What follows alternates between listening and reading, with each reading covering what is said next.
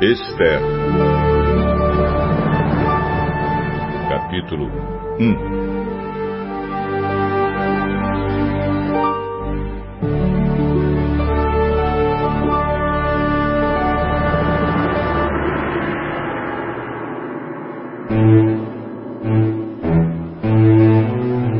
Foi no tempo em que Xerxes era rei da Pérsia.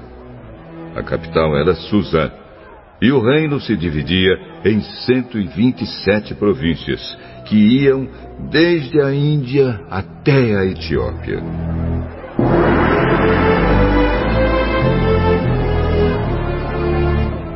No terceiro ano do seu reinado, o rei deu um banquete para todos os seus oficiais e servidores.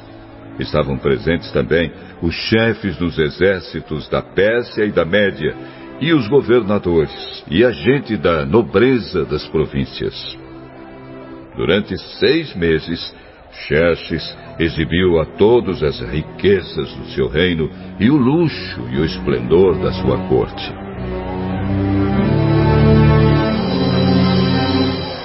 Depois dos seis meses, o rei ofereceu nos jardins do palácio um banquete para todos os moradores de Suzã, tanto os ricos como os pobres. A festa durou uma semana.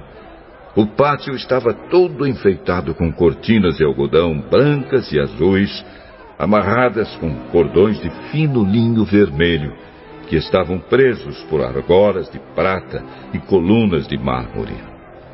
O piso era feito de ladrilhos azuis de mármore branco, de madrepérola e de pedras preciosas. Nesse pátio havia sofás de ouro e de prata. Os convidados tomavam as bebidas em copos de ouro, todos eles diferentes um dos outros. E o rei mandou que o seu vinho fosse servido à vontade.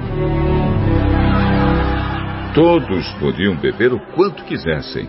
O rei havia ordenado aos empregados do palácio que servissem a todos os hóspedes quanto vinho eles quisessem.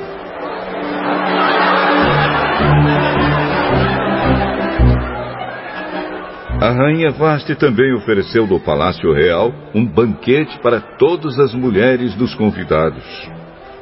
No sétimo dia de banquetes, o rei já havia bebido bastante vinho e estava muito alegre. Aí ele mandou chamar os sete eunucos que eram os seus servidores particulares. Eles se chamavam Meumã, Bista, Rabona, Bigtá, Abagta, Zetar e Carcas. O rei ordenou que eles fossem buscar a rainha Vaste e que ela viesse com a coroa de rainha na cabeça. Ela era muito bonita e o rei queria que os nobres e os outros convidados admirassem a sua beleza.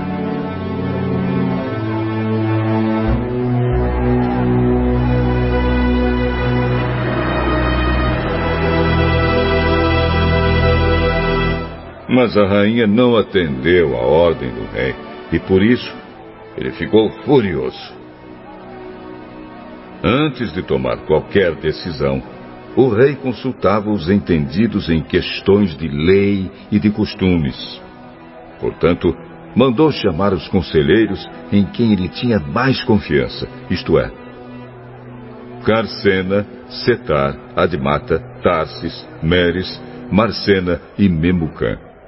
Estes eram os sete ministros da Pérsia e da Média que ocupavam as mais altas posições no reino e serviam como conselheiros íntimos do rei. Ele perguntou: Eu, o rei Xerxes, mandei por meio dos meus servidores uma ordem à rainha Vaxi, mas ela não obedeceu. De acordo com a lei, o que deve ser feito?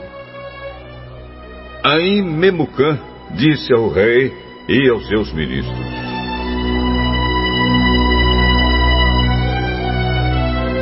O que a rainha fez é uma ofensa, não somente contra o senhor e os seus ministros, mas também contra os homens de todas as províncias do reino. Pois quando em todo o reino as mulheres souberem do que a rainha fez, elas irão desprezar os seus maridos. E vão dizer: o rei Xerxes mandou buscar a rainha Vaste. E ela não foi. Hoje mesmo as mulheres das altas autoridades da Pérsia e da Média vão saber do que a rainha Vaste fez e vou contar aos seus maridos. E por toda parte as mulheres não respeitarão os seus maridos, e os maridos ficarão zangados com as suas mulheres. Portanto, se for da sua vontade, ó rei, assine um decreto proibindo a rainha Vaste de aparecer na presença do Senhor. E mande escrever isso nos livros das leis da Pérsia e da Média, para que nunca possa ser anulado. Depois arranje uma mulher que seja melhor do que Vaste para ser rainha no lugar dela. Quando a ordem do rei for anunciada por todo esse enorme reino, então todas as mulheres tratarão com respeito os seus maridos, sejam ricos ou pobres. O rei e os seus ministros gostaram da ideia, e ele fez o que Memucã tinha sugerido. Ele enviou cartas a todas as províncias do reino, cada carta na língua e na escrita de cada província e de cada povo, mandando que todo marido fosse chefe da sua casa e que tivesse sempre a última palavra.